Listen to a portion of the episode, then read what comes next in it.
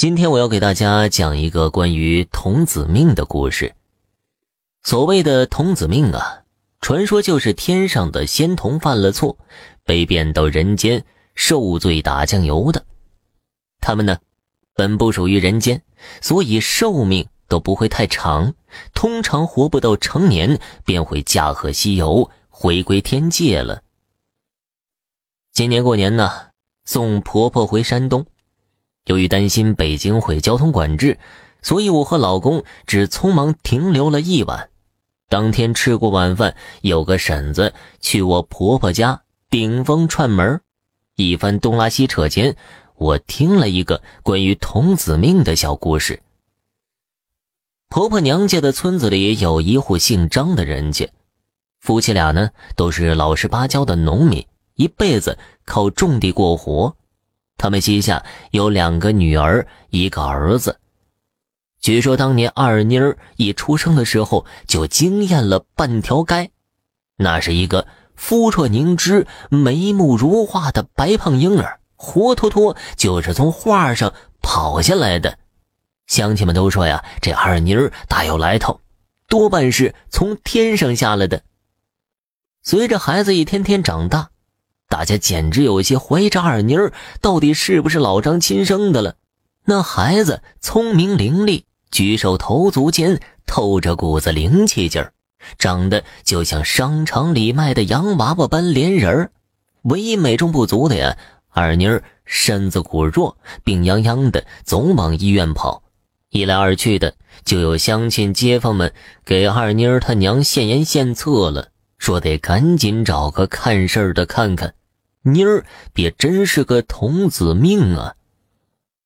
老张夫妇依言而行，请来先生一推二妮儿的八字，果不其然呢，还真是天上贬下来的小童子。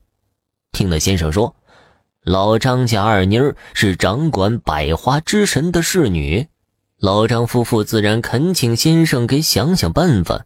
在收了一笔天价咨询费之后，看事儿的先生帮二妮儿送了个替身之后郑重告诫老张夫妇说：“你家这妮儿啊，注定在人间留不长的，要想保着她多活些年头，可切记不能让她结婚呢，连有那种事儿都不中。”于是老张夫妇一路严防死守，盯着二妮儿长到三十几岁。他几乎连男孩子的手都没碰过一下。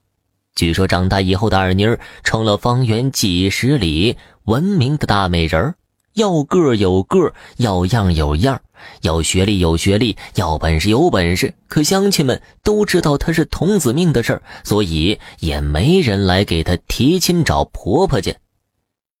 俗话说：“千里姻缘一线牵”呢。二妮儿有一次去同事家里玩。竟跟同事的哥哥，一名当地的公务员干部一见钟情了。二妮儿爹妈一听就炸了，劈头盖脸骂了闺女一顿，还跑去同事哥哥家里大闹了一场，搞得人家莫名其妙、不明就里。没过多久啊，就是春节了。二妮儿这边陪她娘包饺子的时候，突然没头没脑的说了一句：“快到点儿了。”他娘听了挺纳闷的，顺嘴问了一句：“妮儿，说啥呢？啥要到点了？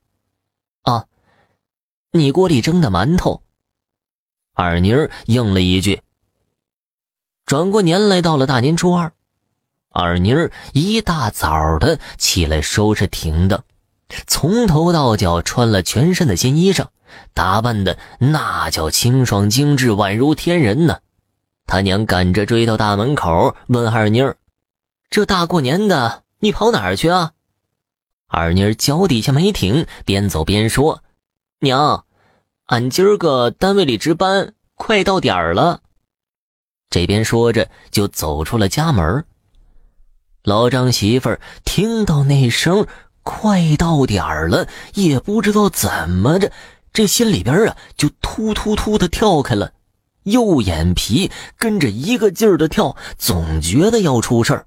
不知不觉间，他下意识走进二妮儿的房间，还没站稳脚呢，就听得咔嚓的一声脆响，墙面上钉的一张二妮儿的半身相框，不知为何松了钉子，掉在地上，摔得粉碎。结果那天直到夜里也没见二妮儿回到家。老张夫妻俩预示着不好了。叫小儿子去二妮儿的单位上找，发现单位大门紧闭，早就没了人影了。门房大爷说，初五之前单位压根就不安排值班这下可是急毁了老张夫妇俩呀！二老一宿没合上眼，就等着天亮派出所上班去报案找闺女呢。谁知一大早警察不请自来了，找上门了。原来呀。二妮儿那天跟心仪的公务员恋人去市里一家宾馆开房去了，两个人情投意合，得偿所愿之后，二妮儿去卫生间洗澡的时候，不想热水器老化漏电发生意外，二妮儿触电当场死亡了。可怜老张夫妇提心吊胆看护着闺女三十多年，到底前功尽弃，全毁在一个情字上。也足可见“天命”二字远非寻常人力所能左右和甘居的。想来二妮儿刑满归天，再回看下界受罚的几十年日子，该是不悔下来走这一趟的吧？此生虽短，承双亲呵护，得良人所爱，在未曾老去之时戛然而止，来去匆匆，人间值得。